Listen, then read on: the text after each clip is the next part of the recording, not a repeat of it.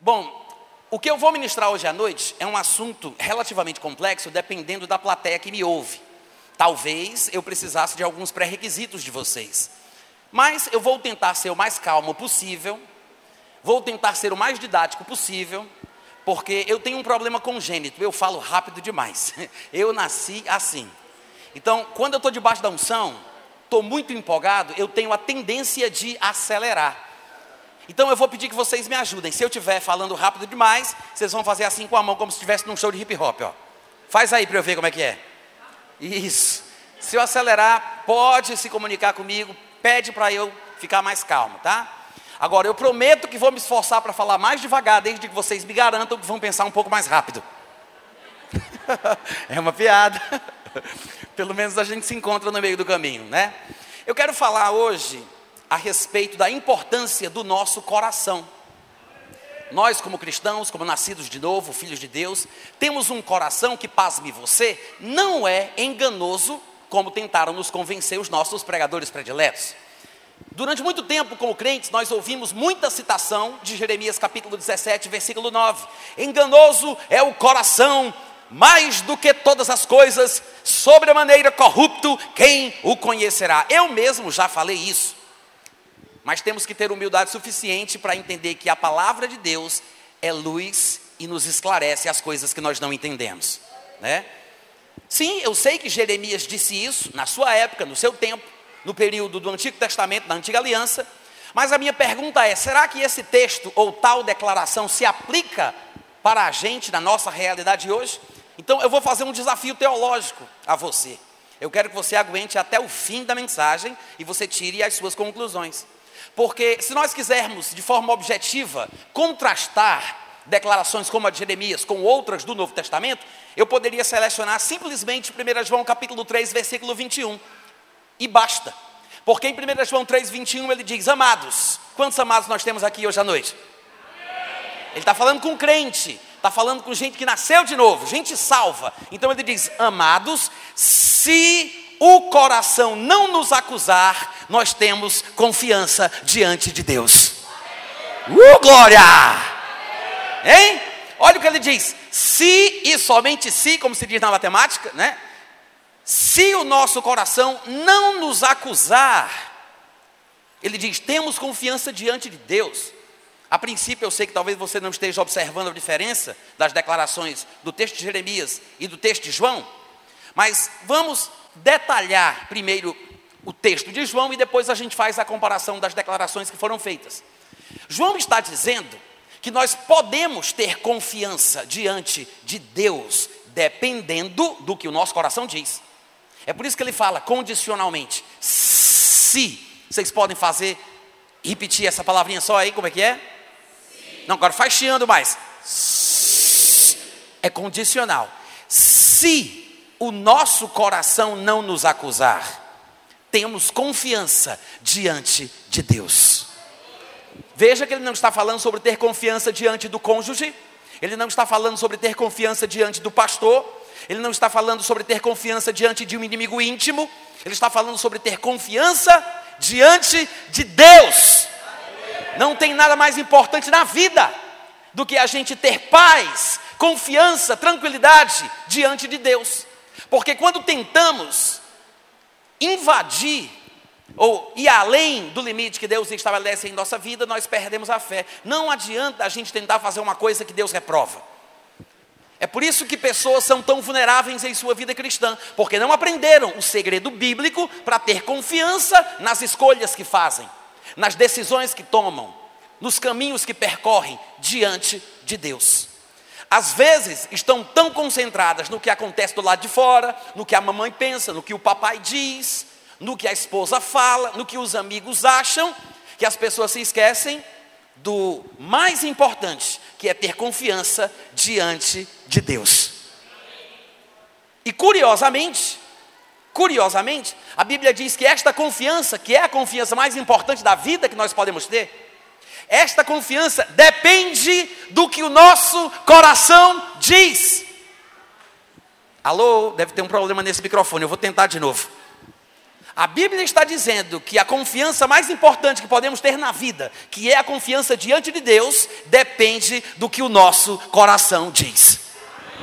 Se o nosso coração não nos acusar, não é se o diabo não nos acusar, se o inimigo não nos acusar, se o vizinho não nos acusar, é se o nosso coração não nos acusar. Isso mostra o seguinte: há uma diferença entre o estado do coração do crente na nova aliança e o estado do coração do homem no período de Jeremias. Porque Jeremias diria: enganoso é o coração mais do que todas as coisas, sobremaneira corrupto, quem o conhecerá? Se o coração fosse enganoso ainda hoje, não poderíamos ter confiança nele, não poderíamos nos basear nele para ter paz diante de Deus. Alguma coisa aconteceu com o coração do homem, desde a declaração de Jeremias até a declaração de 1 João 3,21. Vamos lá, gente, estou pregando muito bem hoje, à noite. Cadê os amém, aleluia? Alguma coisa aconteceu, vou repetir, de Jeremias para 1 João. Sim, o coração do homem era enganoso. De fato, ao longo de todo o Antigo Testamento, você vai, de, você vai ver Deus usando figuras de linguagem através dos profetas, dizendo que o coração do homem era um coração de pedra. E dizia ele, por estar insatisfeito com esta situação espiritual humana, que um dia ele faria uma espécie de transplante espiritual do coração, tirando o coração de pedra e dando um coração de carne. Deus prometeu isso mais de uma vez por mais de um profeta. O fato é que realmente o coração do homem era enganoso, era de pedra, era insensível, incapaz de saber o que Deus pensa, o que Deus sente e o que Deus quer. Por isso o homem estava numa condição vulnerável, arriscada, perigosa. Era enganoso o seu coração. Mas a partir do momento que Deus tira o coração de pedra, dá um coração de carne, meu irmão, o nosso coração, agora, na nova aliança, como crentes nascidos de novo, merece confiança. Se você é crente, se você nasceu de novo, se você é salvo, se você é filho de Deus, o seu coração não é mais enganoso. Não é. Ele pode até estar insensível por causa de. Como é que eu posso dizer isso? Por causa de comportamentos abusivos. Sabe que, por exemplo, eu tenho a minha boca muito, muito, muito sensível. Minha língua, o céu da boca, toda a parte interna da minha boca é muito sensível. Se eu tocar, triscar num pingo de café quente, já queima a ponta da minha língua. Minha esposa sabe disso. Toda vida que ela me dá um café sem me avisar que está quente, eu brigo com ela. Que às vezes eu vou precipitadamente beber e me queimo e, e aquela coisa horrível. Mas tem gente que consegue beber café quente, parece que sai do bulo e sai do, do fogo, a pessoa pega o que vai. Aí você diz: Isso é um dom. Não, não é um dom. Ninguém nasce assim é porque as pessoas vão queimando, cauterizando, perdendo a sensibilidade. Ou seja, a pessoa se acostuma, ela abusa da sensibilidade a ponto de perdê-la. A pessoa não sente, mas tão quente, está tão quente quanto eu sinto na minha boca. Quantos entendem a comparação que eu estou fazendo? Então, quando, como nós somos crentes, nascidos de novo, nosso coração não é mais enganoso, mas pode tornar-se insensível. Ele pode ficar cauterizado. Podemos, nós podemos chegar numa situação espiritual tal, onde nós perdemos a nossa sensibilidade e a nossa. Olha aqui para mim, olha, olha para cá que o pregador sou eu, hein? Olha para cá que é mais negócio. Coloca aqui, querida. Obrigado, viu? Você já é casada? Que Deus lhe dê um marido cada vez melhor, viu? É o mesmo, tá? o mesmo melhorado. Hoje a gente tem que explicar tudo, né? Porque nessa geração a gente não pode dar lugar nem ao diabo nem aos irmãos. Mas nós temos um coração novo, que não é mais de pedra, é chamado de coração de carne, de forma figurativa.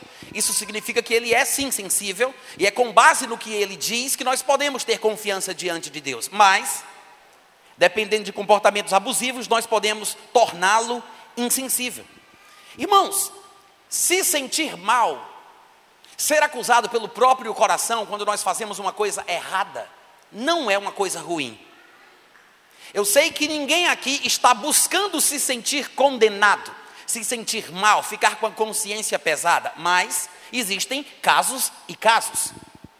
Eu sei que tem gente que pensa que é o Espírito Santo que os condena, porque pensam naquela passagem de João capítulo 16, quando Jesus Cristo disse: O Espírito Santo que há de vir convencerá o mundo do pecado, da justiça e do juízo. E pensam que é o Espírito Santo que os incomoda, que os condena, que os acusa. Não, irmãos, muito pelo contrário. Quem nos, acu nos acusará, quem nos condenará, se é Deus que nos justifica? O Espírito Santo não está no negócio de nos condenar, ele está no negócio de nos consolar, nos confortar, nos soerguer. O que Jesus disse é que o Espírito Santo convencerá o mundo. Afinal, o mundo não pode recebê-lo, porque não vê e nem o conhece. Nós não somos do mundo, assim como Jesus não é. E é por isso que ele está dentro de nós. Ele convence o mundo do pecado. Mas o crente não é convencido ou condenado ou acusado pelo Espírito Santo quando peca é o seu próprio coração. E é exatamente por isso que em 1 João 3,21 ele diz: Se o nosso coração não nos condenar, como dizem algumas versões, se o nosso coração não nos acusar, então nós temos confiança diante de Deus. Por quê? Porque quando nós pecamos, o nosso coração nos acusa, o nosso coração nos condena. Porque depois que nascemos de novo, nós temos a norma da lei gravada em nosso coração. É o nosso próprio coração que pesa. É o nosso coração que nos acusa e nos condena. Eu sei que quando isso acontece, nos sentimos mal, mas é bom se sentir mal quando a gente faz uma coisa errada. Se o crente peca e se sente bem, isso é mal. Se o crente peca e se sente mal, isso é bom. Vocês podem dizer amém de vez em quando? Amém. Muito obrigado, Deus abençoe a vossa família. Eu vou repetir. Se o crente peca e se sente bem, isso é? Hã? De novo, se o crente peca e se sente bem, isso é? Se o crente peca e se sente mal, isso é? Bom. Né? Se peca e se sente bem, é mal. Se peca e se sente mal, é bom. Isso quer dizer o quê? Que é bom que o nosso coração nos condene, porque por meio dele podemos confessar os nossos pecados, nos arrepender, e se confessarmos os nossos pecados, Deus é fiel e justo para perdoar o pecado e purificar toda injustiça. Que bom que temos este alerta interno colocado por Deus que nos condena, que nos acusa. Eu gosto de salientar isso porque hoje, porque hoje em dia algumas pessoas equivocadas teologicamente em relação ao que a Bíblia ensina sobre a graça de Deus, estão quase dizendo às pessoas que não tem mais problema pecar que a pessoa não tem que ficar condenada, que a condenação, qualquer tipo que seja, é do diabo. E não percebem que existe um mecanismo divino que traz a condenação para o nosso bem. Porque quando o crente peca e se sente mal, isso é muito bom. Se o crente peca e não se sente mal, isso é horrível. Se ele não tem mais condenação, se ele já não fica mais com peso na consciência, isso é muito ruim. E eu posso até usar uma parábola para exemplificar o que eu acabei de dizer. Se você pensar numa pessoa que tem ranceníase, lepra, e não tem sensibilidade no cotovelo, no antebraço, seja lá onde for, e essa pessoa que se encosta numa panela quente não vai perceber o calor que emana daquela panela, por falta da sensibilidade, e ela não vai sentir dor. Aí eu pergunto: não sentir dor num caso desse é uma coisa boa? Não, é muito ruim. Porque a falta de sensibilidade para sentir a dor faz com que ela fique vulnerável para um prejuízo permanente. Hum? Vocês estão pensando? Vocês estão aqui, gente? A falta de sensibilidade na pessoa, que faz com que ela não sinta a dor, prejudica a vida dela de forma pior. Se ela sentisse o calor e queimasse, na hora que encostasse, automaticamente ela se afastaria, sairia dali. Então, naquele momento de dor, ela estaria sendo prevenida de um prejuízo permanente. Mas se a pessoa não sente aquela dor momentânea, um prejuízo permanente pode se estabelecer. Então, sim, é bom sentir condenação nesse contexto. É bom que o nosso coração nos acuse, para que nós possamos nos consertar e nos mantermos na linha. Mas a razão pela qual eu estou falando tudo isso é porque existe um preconceito enorme dentro das igrejas, das comunidades cristãs, quanto ao coração.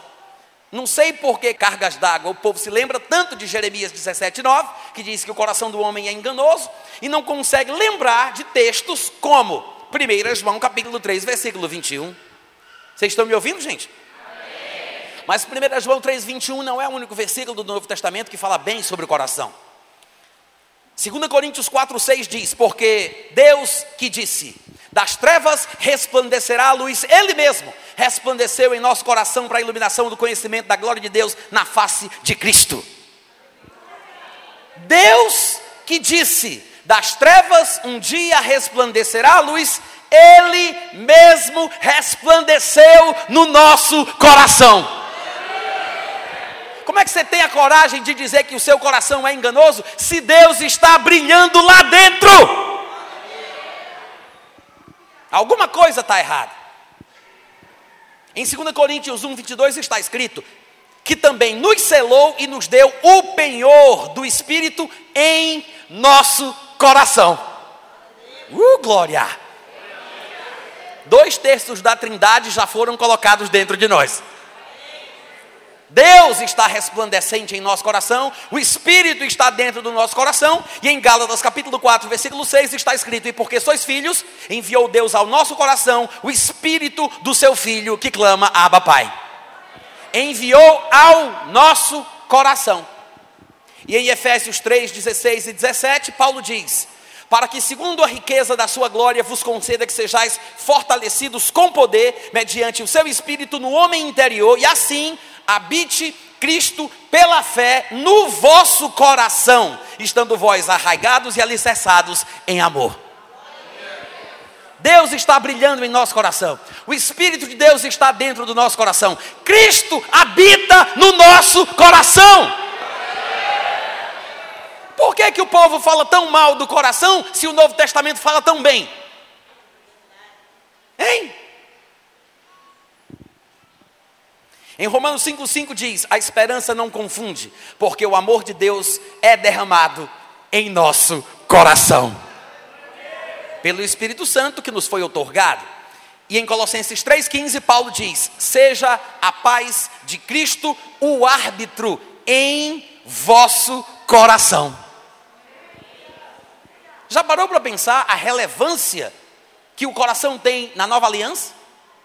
Porque me parece que nós estamos menosprezando esta realidade espiritual soberba.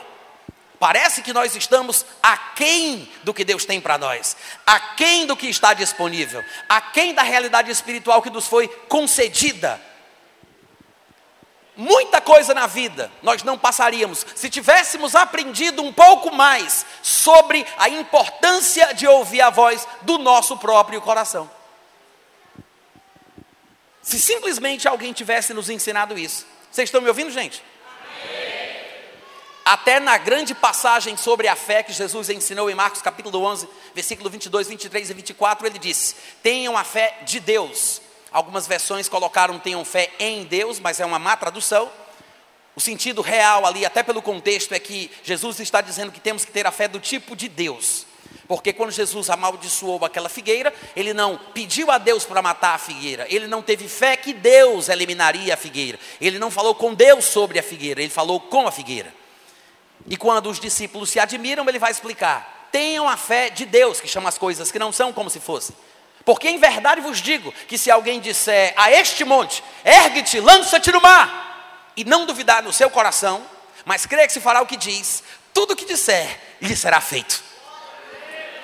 Veja que Jesus explica: se alguém disser ao monte, ergue-te, lança-te, e não duvidar no seu coração, porque é com o coração que se crê para a justiça. Nós poderíamos fazer um seminário de uma semana falando sobre a importância do coração humano. Claro que nós poderíamos gastar tempo explicando o que aconteceu desde Adão até aqui. E por que textos na Bíblia parecem dizer que o coração não merece confiança? Mas quando nós observamos a seleção de versículos que eu fiz, que é relativamente pequena, nós vemos que alguma coisa está errada em nossa teologia. Amém, gente? Tem alguma coisa errada. E talvez por causa disso nós estejamos perdendo a benção. Nós estejamos perdendo a benção. Porque não estamos sabendo como tomar decisões de uma forma tal que fiquemos tranquilos e confiantes naquilo que decidimos diante de Deus.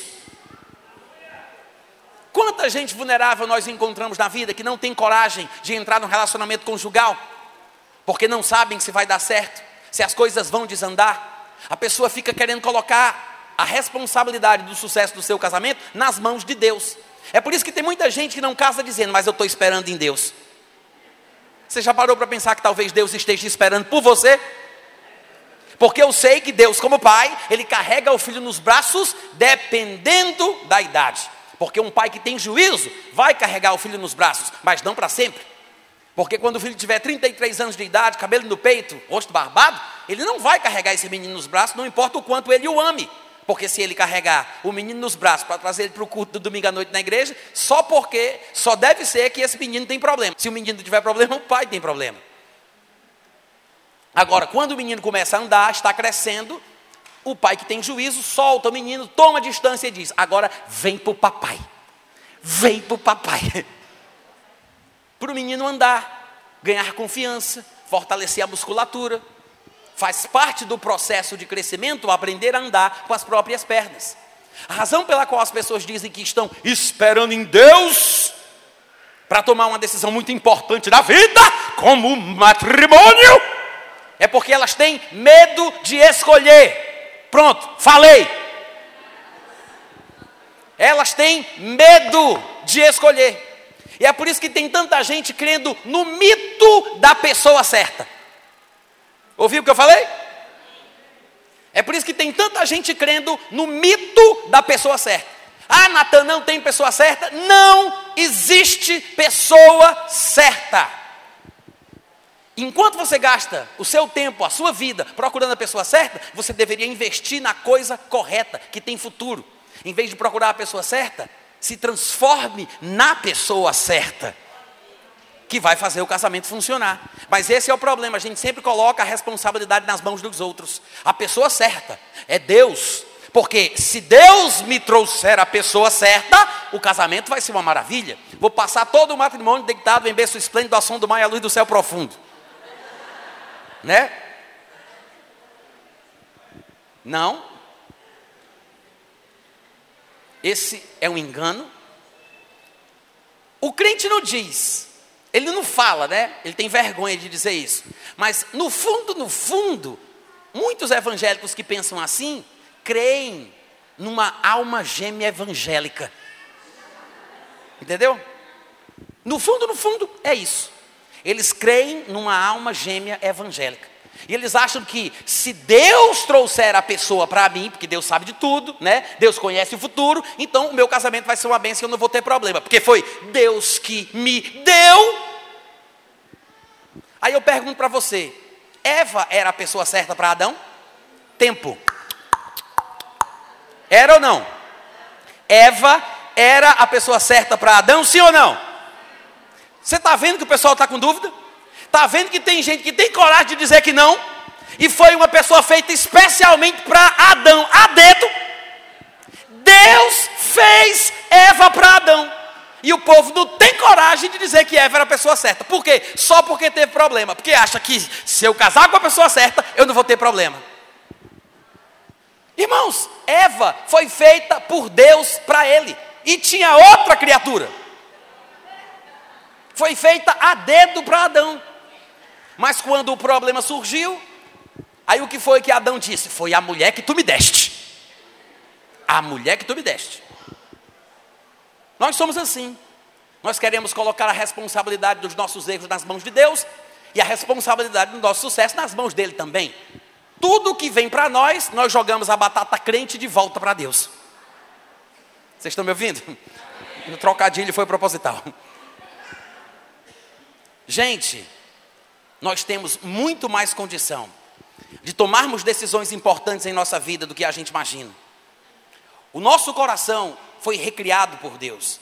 Textos que prometiam essa mudança, como por exemplo, Ezequiel capítulo 11, versículo 19 e 20, Ezequiel capítulo 36, versículo 26 e 27, diziam exatamente o seguinte: eu vou dar para vocês um só coração, vou dar um espírito novo dentro de vocês, vou tirar da sua carne o coração de pedra, lhes darei coração de carne, para que andem nos meus estatutos, guardem os meus juízos, os executem, eles serão o meu povo e eu serei o seu Deus. O segundo texto diz: Dar-vos-ei coração novo, porei dentro de vós espírito novo, tirarei de vós o coração de pedra, vos darei coração de carne, porei dentro de vós o meu espírito, e farei que andeis nos meus estatutos, guardeis os meus juízos e os observeis. Esse transplante espiritual do coração nos dá essa nova realidade. A insensibilidade do coração de pedra é substituída pela sensibilidade e capacidade de perceber as coisas do coração de carne. É por isso que 1 João 3,21 diz isso. Se o nosso coração não nos acusar, nós temos confiança diante de Deus. Não importa se Satanás vai nos acusar, não importa se o vizinho vai nos acusar, a questão é se o nosso coração não nos acusar. Então, se o coração acusa, para, se arrepende, confessa, muda. Amém, gente? Eu sei que tem gente que diz: se o coração acusar, eu faço o quê? Gente, não é o fim. Porque se o coração não acusa, eu tenho confiança. Mas se o coração acusa, claro que eu não posso tentar tapar o sol com a pendeira. E o versículo 20 de 1 João capítulo 3 já resolveu essa questão. Porque lá está escrito: se o nosso coração nos acusar, Deus é maior do que o nosso coração e entende todas as coisas. 1 João 3,20. Então, não se desespere porque você está sendo condenado pelo seu próprio coração.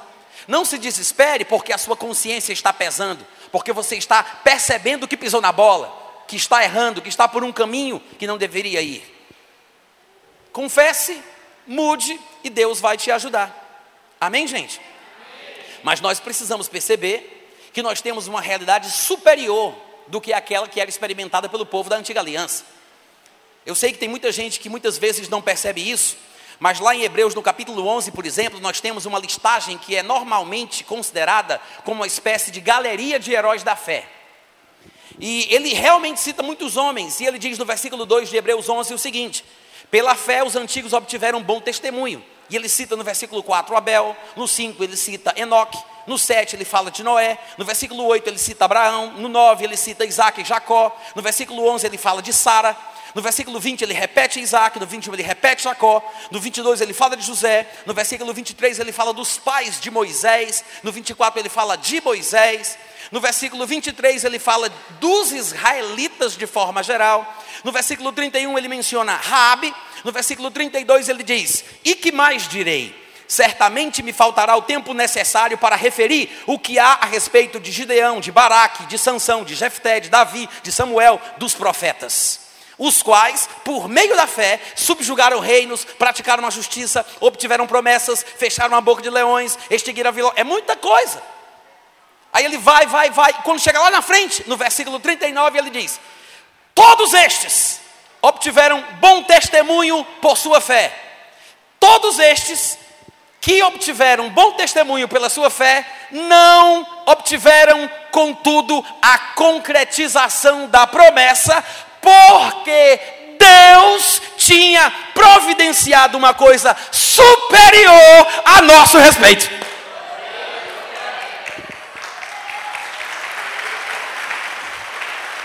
Veja que coisa interessante. Homens que nós admiramos ao extremo. E ele diz: eles obtiveram bom testemunho pela sua fé, mas não alcançaram a concretização da promessa, por haver Deus provido coisa superior a nosso respeito, para que eles, sem nós, não fossem aperfeiçoados. E é assim que ele conclui o capítulo 11, no versículo 40. Sabe o que significa isso? Talvez nós estejamos com o foco da coisa errada, porque nós estamos querendo dançar como fez Davi, dançar como fez Miriam, viver como o povo do Antigo Testamento, enquanto eles não tinham o privilégio que nós temos.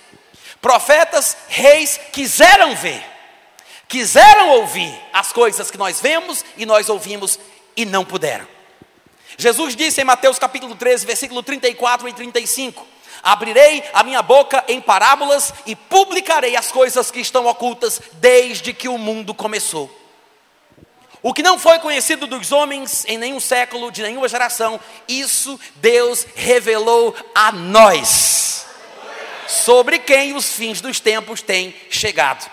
É isso que está escrito lá em 1 Coríntios capítulo 2, versículo 9 e 10. Paulo fala: nem olhos viram, nem ouvidos ouviram, nem jamais, falando do, do passado, tá? Falando da história, do povo do Antigo Testamento. Não pensa que ele está falando de nós Ele diz: Este povo do passado, os seus olhos não viram, seus ouvidos não ouviram, e nem jamais penetrou em coração humano o que Deus tem preparado para aqueles que o amam.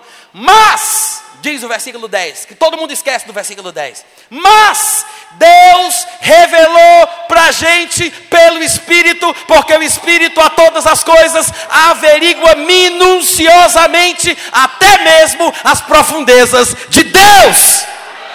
Uh, glória! Eita, coisa boa, hein? Presta atenção. Ele está dizendo que o povo do Antigo Testamento não viu. O povo do Antigo Testamento não ouviu. Profetas, reis, sábios, sacerdotes quiseram ver, quiseram ouvir, mas não puderam. Vocês estão entendendo, gente?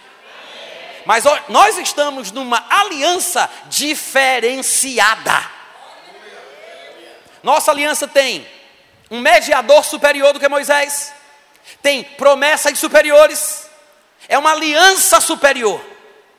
Hebreus capítulo 8, a partir do versículo 6, explica isso muito bem. Inclusive, o autor da Epístola aos Hebreus chega a chamar a primeira aliança de defeituosa. Ele diz: se a primeira aliança tivesse sido sem defeito, ou seja, seria se fosse, né? Se tivesse sido sem defeito, ele quer dizer o quê? Que era defeituosa. Se a primeira aliança tivesse sido sem defeito, em lugar nenhum Deus estaria buscando lugar para a segunda. Mas ele os repreende, dizendo: Eis aí vem dias que firmarei nova aliança com a casa de Israel. Essa nova aliança é quando Deus inscreve a sua lei na nossa mente e no nosso coração. A lei saiu das tábuas de pedra e foi colocada nas tábuas de carne do nosso coração. Amém, irmãos? É por isso que Hebreus 10, 16 17 diz: Esta é a aliança que farei com eles depois daqueles dias, da vida, morte, sepultamento e ressurreição de Jesus, diz o Senhor. Porém no seu coração as minhas leis e sobre a sua mente as inscreverei. E acrescenta também: de nenhum modo me lembrarei dos seus pecados e das suas iniquidades para sempre. Amém, irmãos? O que é o coração, afinal de contas? Já que a Bíblia fala tão bem sobre ele, já que o Novo Testamento fala tão positivamente sobre o coração, precisamos saber o que é o coração. Porque eu não sei se você percebeu até aqui, nessa altura do campeonato, mas o coração é uma expressão usada pela Bíblia de forma figurativa. Ele não está falando do órgão físico que bombeia o sangue pelo corpo. Quantos perceberam isso? Coração é uma linguagem figurativa. Ele está se referindo a uma das partes que constitui o gênero humano. Se quisermos saber quais partes existem, de acordo com a Bíblia, na constituição humana, nós temos que pegar o melhor versículo que fala sobre esta constituição, que é 1 Tessalonicenses, capítulo 5, versículo 23. Lá Paulo diz: E o mesmo Deus da paz vos santifique em tudo. E logo em seguida ele diz o que é tudo. E todo o vosso espírito, e alma, e corpo, sejam conservados íntegros e irrepreensíveis para a vinda de nosso Senhor e Salvador Jesus Cristo. O que é tudo o que constitui a vida humana? É o espírito, a alma e o corpo. Observe bem que não é o corpo, a alma e o espírito, é o espírito primeiro, a alma e o corpo. Porque a citação é em ordem de importância, porque Deus é espírito. E se nós fomos feitos à imagem e semelhança de Deus, ou como diriam alguns estudiosos, numa possível melhor tradução dessa passagem, fomos feitos uma duplicata em espécie da categoria divina, uh, glória! Significa que, se Deus é espírito, nós somos seres espirituais. Eu sou essencialmente um espírito. É por isso que Paulo diz lá em 1 Coríntios capítulo 14: se eu orar em outras línguas, é o meu espírito que ora, porque eu sou o espírito. Mas a minha constituição humana ainda tem outras duas partes: a alma e o corpo. Vocês poderiam repetir as três palavrinhas: espírito, alma e corpo? Diz aí. Este é você. E alguém poderia me perguntar: onde está o coração? Bom, estas são as três partes, ou os três termos técnicos a respeito da constituição do gênero humano. Mas a Bíblia usa outras expressões, termos figurativos, comparações, que se referem a uma destas partes. Como exemplo, nós poderíamos dizer o seguinte: sobre o espírito, a Bíblia às vezes o chama de coração, de homem interior, sobre a alma. Às vezes a Bíblia chama de mente, entendimento, vida. Sobre o corpo, às vezes é chamado de carne, homem exterior, homem corruptível. Então, somos no espírito, temos uma alma e habitamos dentro de um corpo físico que tem centenas de sentidos, dentre os quais os mais conhecidos são visão, audição, tato, paladar e olfato. Mas somos um ser espiritual que possui qualidades emocionais e intelectuais que estão dentro da nossa alma e habitamos dentro de um corpo físico. Qual é o coração então? Ora, se o coração é usado como figura de linguagem para falar da parte mais importante do nosso ser, porque o corpo ele depende do bombeamento do sangue do nosso coração, porque a vida da carne está no sangue, mas é o coração que bombeia o sangue pelo corpo. Então o sangue, o, o coração, representa o espírito humano. Porque o coração é um dos primeiros órgãos a funcionar e um dos últimos a parar de bater. O coração representa o espírito do homem. Quantos estão entendendo?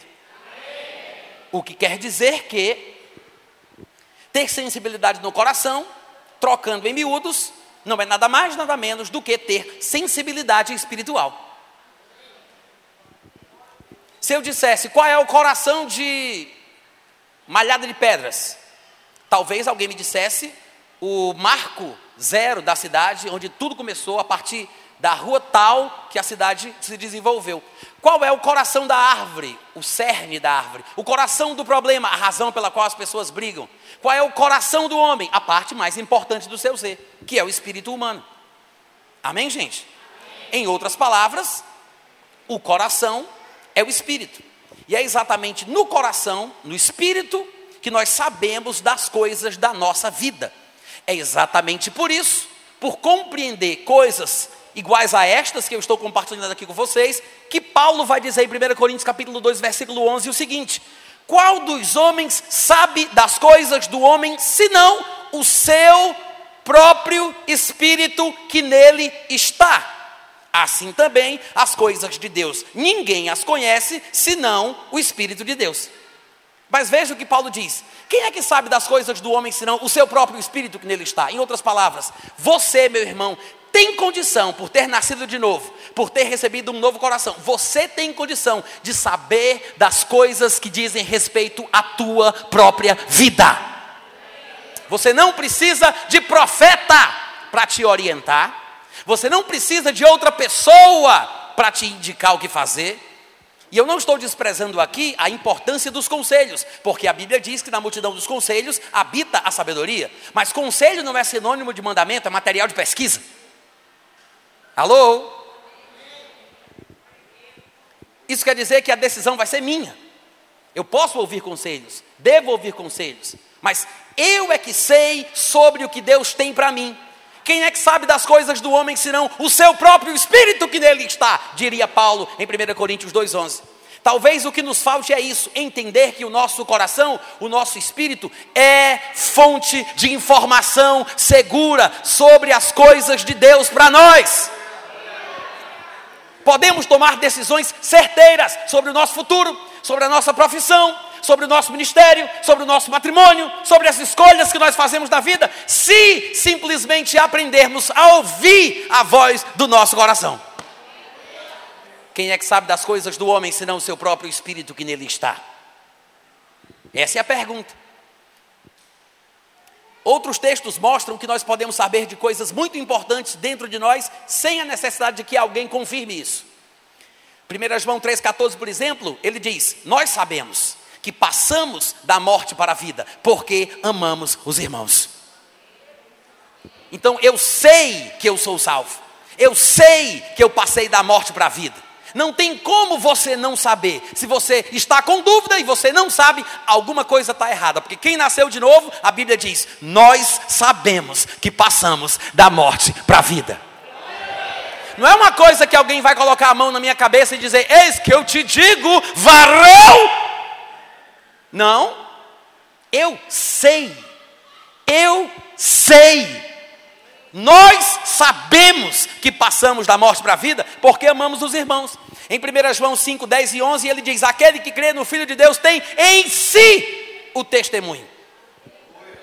Não vai vir de lugar nenhum, ninguém vai trazer para mim. Ele diz: Quem crê no Filho tem em si o testemunho. E o testemunho é este: que Deus nos deu a vida eterna, e esta vida está no seu Filho. Você tem em si este testemunho. E em Romanos 8,16, Paulo, seguindo a mesma lógica, ele argumenta dizendo: o próprio Espírito Santo testifica com o nosso espírito que somos filhos de Deus. O que ele está dizendo aqui é que o Espírito Santo tem um testemunho para dar, mas o testemunho que o Espírito Santo dá é o testemunho que o nosso espírito tem. Ele não disse o Espírito testifica ao nosso espírito, para o nosso espírito, para o nosso espírito. Não, ele disse testifica com. O testemunho que o Espírito Santo dá sobre o fato de sermos filhos de Deus é o mesmo testemunho que o nosso espírito já tem. Porque quem crê no Filho de Deus tem em si o testemunho. Nós sabemos que passamos da morte para a vida. Irmãos, se esta é a coisa mais importante que nós podemos saber nesta vida, se, porque é, se esta que é a coisa mais importante que nós podemos saber na vida, é assim que nós obtemos a informação por dentro, por, pelo testemunho interior, as coisas mínimas podem ser resolvidas pela mesma forma. Coisas mínimas, viagens, profissão, matrimônio, casamento, ministério, sei lá o que. Se nós simplesmente aprendêssemos a ouvir a voz do nosso coração. Aí você vai me dizer, mas Natan, você está falando que eu não preciso de profeta para saber o que fazer? Você não precisa de profeta para saber o que fazer. Isso não quer dizer que não existam profetas na nova aliança. Existem. A Bíblia deixa isso bem claro em 1 Coríntios capítulo 12, a partir do versículo 28, em Efésios capítulo 4, a partir do versículo 7, em Romanos capítulo 12, a partir do versículo 3. Nós temos passagens que falam sobre ministérios. Jesus subiu ao alto, levando o cativo e o cativeiro e concedeu dons aos homens. Ele estabeleceu uns para apóstolos, profetas, evangelistas, pastores e mestres. Amém, gente? Visando o aperfeiçoamento dos santos, até que todos cheguemos à unidade da fé. Isso quer dizer, sempre vai ter novo convertido na igreja, sempre vai ter menino na fé. Então, até a volta de Cristo, nós precisaremos de apóstolos, profetas, evangelistas, pastores e mestres.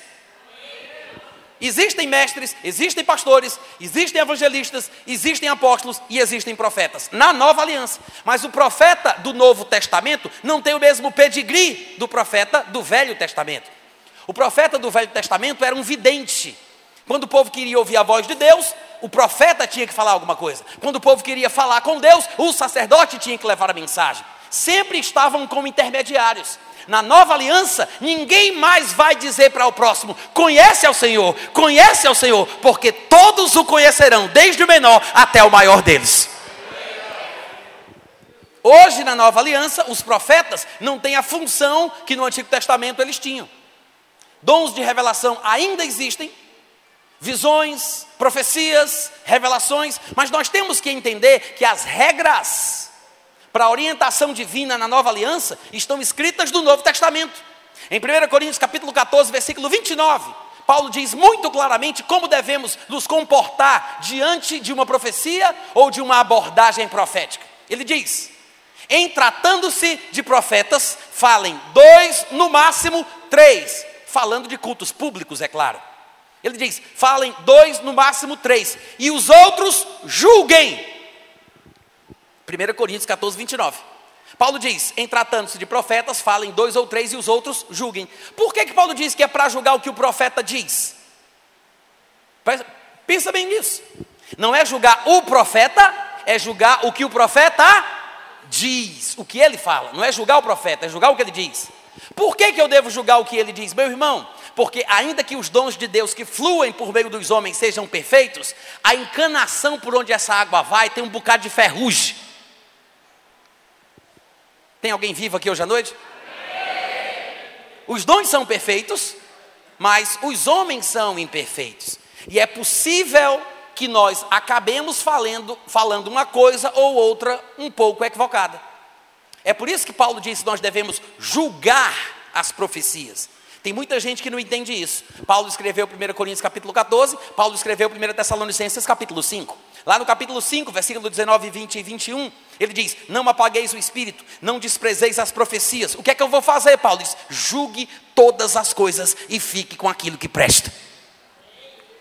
Tem gente que pensa que Paulo estava dizendo que a gente tem que julgar todas as coisas do mundo, né? Eu vou comprar um CD do Roberto Carlos, aí eu vou ouvir as faixas que prestam, as que não prestam, porque eu tenho que examinar todas as coisas e ficar com o que é bom, né? Embora eu não esteja falando mal das músicas do Roberto Carlos, afinal de contas ele é muito afinado. Eu estou querendo dizer aqui que não é esse o sentido de 1 Tessalonicenses 5. Ele não está falando sobre examinar todas as coisas e fica com o que for. Ele não está falando isso. Ele está falando o seguinte: que na igreja cristã eles não deveriam proibir o falar em Tem muita gente que lê 1 Tessalonicenses 5 e pensa que Paulo está falando que nós temos que examinar todas as coisas da vida. De vez em quando você já deve ter visto um crente fazendo isso, né? Ah, a gente tem que examinar todas as coisas e ficar com o que é bom. Só que Paulo está falando, lembrei, só que Paulo está falando sobre o contexto congregacional. Algumas pessoas estavam proibindo o povo de falar em línguas, estavam querendo acabar com esse negócio de profecia, porque tinha muita meninice, como até hoje tem. Só que Paulo disse: gente, não vamos apagar o fogo do Espírito. Se a gente for proibir, impedir, a gente vai esfriar, vai apagar o fogo do Espírito. Então, não despreze as profecias a despeito da imaturidade de alguns. E o que é que eu faço então, em vez de desprezar? Ele disse: julgue. Examinai todas as coisas que foram profetizadas, é isso que ele quer dizer, e retenha o que for bom da profecia. É isso que ele está dizendo. É exatamente a mesma coisa de 1, de 1 Coríntios 14, 29, gente. Em tratando-se de profetas, falem dois ou três e os outros julguem. Julgar a profecia é a mesma coisa. Paulo escreveu Coríntios, Paulo escreveu Tessalonicenses, e ele está falando do mesmo assunto com palavras levemente diferentes.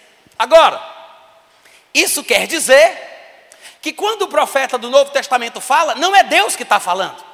Eu sei que nós temos os cacuetes que nós repetimos, como aprendemos pelo pessoal mais velho desde que a gente se converteu. Mas quando um profeta do Novo Testamento fala, não é Deus que está falando. Ainda que o profeta tenha ouvido Deus dizendo alguma coisa, quando o profeta fala, é o profeta falando aquilo que ele acredita que ouviu Deus dizendo. Mas não é Deus falando. Se fosse Deus falando, ninguém pode julgar o que Deus diz. Se ele manda julgar o que o profeta fala, é porque é o profeta falando. Afinal de contas, o espírito do profeta está sujeito ao profeta. Se fosse Deus falando, eu não poderia julgar o que Deus diz. Manda quem pode, obedece quem tem juízo. Amém, gente? E o problema é que muita gente, não sabendo disso, se deixa levar por profecias para tomar decisões importantes na sua vida.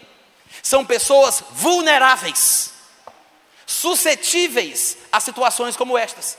Casam, compram, vendem, viajam, mudam, fazem o, todo tipo de coisa, por causa de revelação, visão, profecia, isso e aquilo.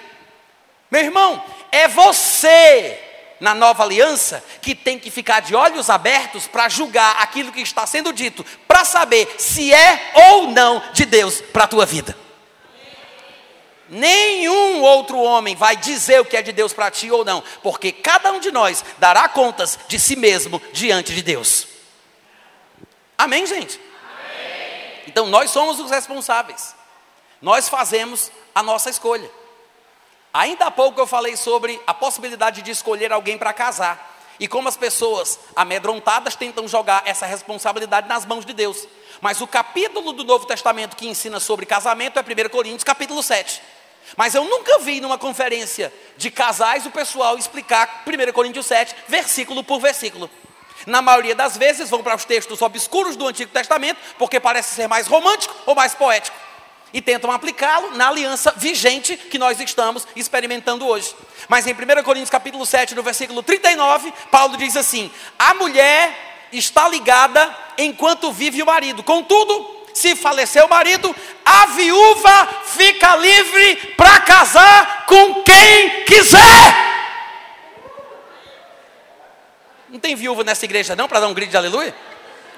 Mas eu quero dizer que, presta atenção, se isso aqui vale para viúva, vale para solteira também. Porque só, se só a viúva pode casar com quem quiser e a solteira tem que casar com quem Deus quiser, vamos casar com esse que Deus quer, vamos ver se a gente tem sorte, porque se não tiver, vamos orar para ele morrer logo, para a viúva poder casar com quem quer. Olha como é ridículo o negócio, né? Não, irmãos, o que isso significa é que a viúva, a solteira, pode casar com quem quiser. Amém, gente? Aí ele dá uma ressalva, contanto que seja, aí ele dá uma ressalva, dizendo, contanto que seja no Senhor. Ou seja, que comunhão há entre a luz e as trevas? Que comunhão há entre Cristo e o maligno? Entre o santuário de Deus e o templo dos ídolos? Não dá para se colocar em julgo desigual. Se você vai casar com um homem que não é crente, não é nascido de novo, que é filho do diabo, você vai ter problema com o seu sogro. Hum? Eu deixo o pensamento para a meditação da igreja.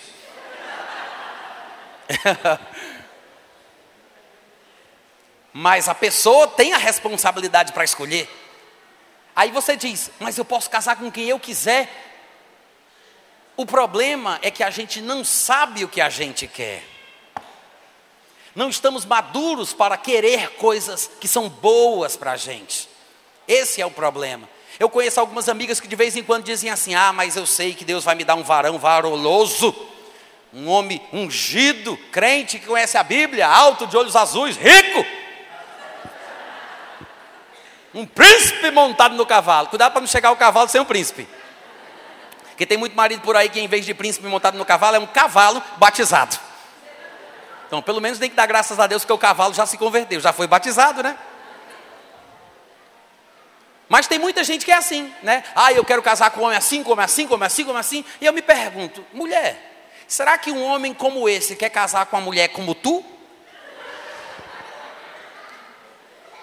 Porque.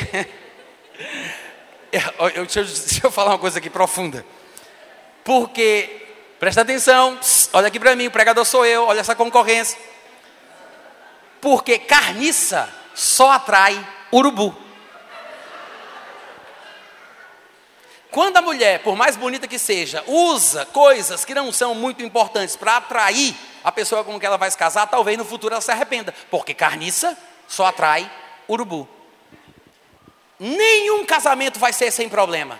Nenhum casamento vai ser sem dificuldade. Se você quer casar e não quer ter problema, isso não existe. Casamento sem problema é irreal, utópico e é do diabo. Porque é mentira.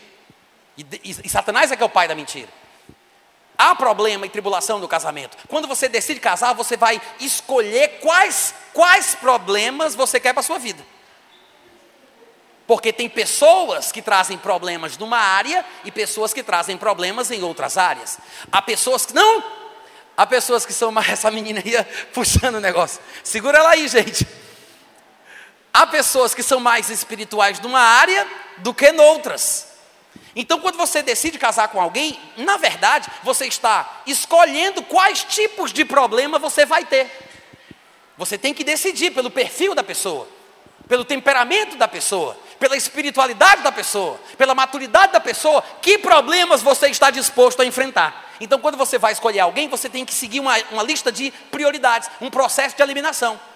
Então é muito melhor começar pelo mais importante para o menos importante. Veja se a pessoa é espiritual, veja se a pessoa realmente ama a Deus, veja se a prioridade dela é seguir a palavra, porque senão todos os outros problemas serão grandes demais. Mas uma pessoa que em primeiro lugar coloca a palavra vai enfrentar tudo com muito mais facilidade. Vocês estão me ouvindo?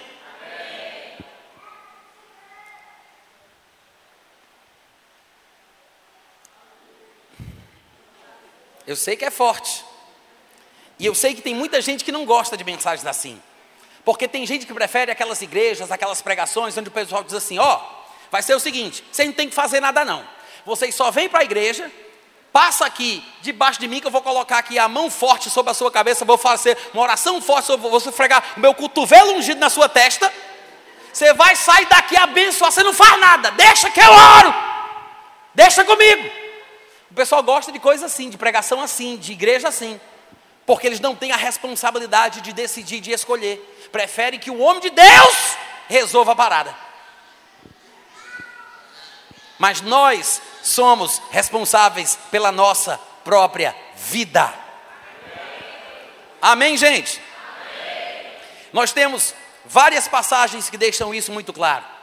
A capacidade do homem ser sensível e perceber o que é melhor para si é tão grande que a Bíblia chega a dizer que o crente nascido de novo tem como saber se está perto ou não de Jesus voltar. Já parou para pensar sobre isso? Eu sei que tem gente que tenta citar outros versículos que falam sobre a ignorância do homem de saber qual será o dia, qual será a hora, mas não percebem que a Bíblia diz que não podemos saber o dia e a hora, mas dá para saber a estação, o tempo, a proximidade. Porque há textos que mostram que o crente sensível percebe que está perto a vinda do Senhor. 1 Tessalonicenses, capítulo 5, é uma destas passagens. Lá Paulo diz: Irmãos, relativamente aos tempos e às épocas, não há necessidade de que eu vos escreva, pois vós mesmos estáis inteirados com precisão de que o dia do Senhor vem como ladrão de noite. Aí tem gente que diz assim: Não entendi nada. Como é que você lê uma passagem para falar que o crente tem como saber que está perto a vinda de Cristo, se você diz que a vinda dele é como ladrão de noite? Nunca nenhum ladrão ligou para mim: 10 horas está bom para você? Mas veja o que ele diz no contexto. Quando andarem dizendo, olha a conjugação verbal, o sujeito aqui é eles. Quando andarem, quando eles do mundo andarem dizendo, agora nós temos paz e segurança, eis que lhes, lhes, não é nos, não é vos, é lhes, eis que lhes sobrevirá repentina destruição, como vem as dores de parto, aqui está para dar a luz. E de nenhum modo eles escaparão, mas vós Irmãos, não estáis em trevas, para que este dia, como ladrão, vos apanhe de surpresa. Quer dizer que o crente, por estar na luz, tem sensibilidade, tem sensibilidade espiritual suficiente para saber que o dia do Senhor se aproxima. Nós não precisamos ser surpreendidos com a proximidade da vida de Cristo. Não precisamos ser apanhados de surpresa. Amém, gente? Em outro lugar, em Hebreus capítulo 10, versículo 25, o autor da epístola diz: Não deixemos de congregar-nos como é costume de alguns, antes façamos admoestações, e tanto mais admoestações devemos fazer, quanto vedes que o dia se aproxima. Ele disse: tem gente aí que está deixando de se congregar, mas irmãos, não deixemos de nos congregar, como é costume de alguns. Antes, vamos repreender, censurar, redarguir, advertir. Isso é admoestar. É o contrário de exortar. Exortar é incentivar, encorajar, inspirar. Admoestar é censurar e repreender. Então ele diz: não vamos deixar de nos congregar, antes façamos admoestações. Em que proporção? Ele diz: tanto mais quanto vedes. Tanto mais quanto vedes que o dia se aproxima. O autor da epístola está confiando na percepção espiritual humana para aumentar a repreensão. Quanto mais o crente percebe que o dia está perto, mais intenso ele tem que ser na admoestação. O que significa que, como dizem outros textos, o crente pode saber da proximidade da vida de Cristo. Então, gente, com tantas passagens como estas, com tantas situações interessantes, eu me pergunto: será que estamos utilizando esse recurso que Deus nos deu? Será que estamos tirando proveito desta capacidade de saber sobre a nossa vida, sobre o futuro, sobre o que está para acontecer no mundo? Eu sei que alguns de nós, por falta de experiência, podemos estar com a mente turva, nosso coração está um pouco insensível por causa de alguns comportamentos que nós talvez tenhamos cometido ao longo dos últimos anos. Mas eu gosto de comparar com uma garrafa PET de 2 litros, que tem água, e você coloca um punhado de areia dentro. Se você aplicar uma certa agitação naquele recipiente, você vai ver que aquela água vai ficar turva, né? E aí você me pergunta, o que é que eu faço para conseguir deixar a água cristalina mais uma vez? Na verdade, em situações assim, o melhor processo é você não fazer coisa nenhuma. É um processo natural chamado decantação. Você deixa paradinho ali, e os, as substâncias, os elementos sólidos vão repousar no fundo daquela garrafa. Então, quando você estiver confuso sobre que decisão tomar, sobre como reagir, o que fazer, o que comprar, com quem casar, coisas que estão te deixando em conflito. A melhor coisa a fazer em situações como estas, quando você está em dúvida, é não fazer coisa alguma. Quantos entenderam? A Bíblia diz: Aquietai-vos e sabei que eu sou Deus. Primeiro você se aquieta e depois você sabe. Mas tem muita gente querendo saber primeiro para conseguir ficar quieto depois. Mas você não consegue ouvir se você não aquietar a sua mente, se você não se aquietar para você perceber o que é melhor para a sua vida. Nossa mente consegue fazer tanto barulho como as nossas mãos e os nossos pés. É por isso que muita gente, quando vai orar por falta de experiência, não consegue entrar no espírito porque está pensando no que fez, no que deixou de fazer, no cheque, na conta, no pagamento, no compromisso, na agenda, e passa 15, 20 minutos orando com a cabeça em outro lugar, totalmente perdida. Então, nós podemos nos treinar para ouvir melhor e para saber melhor o que fazer e que decisão tomar em nossa existência. E eu tenho certeza que vai se cumprir aquilo que Paulo disse em 1 Coríntios 2,11: Quem é que sabe das coisas do homem, senão o seu próprio Espírito que em você está? Amém, irmãos? Você foi abençoado hoje à noite? Quantos podem dar um grito de aleluia? aleluia? Quantos podem dizer boa noite, Natan? Muito obrigado, Deus abençoe. Beijo no coração, até a próxima.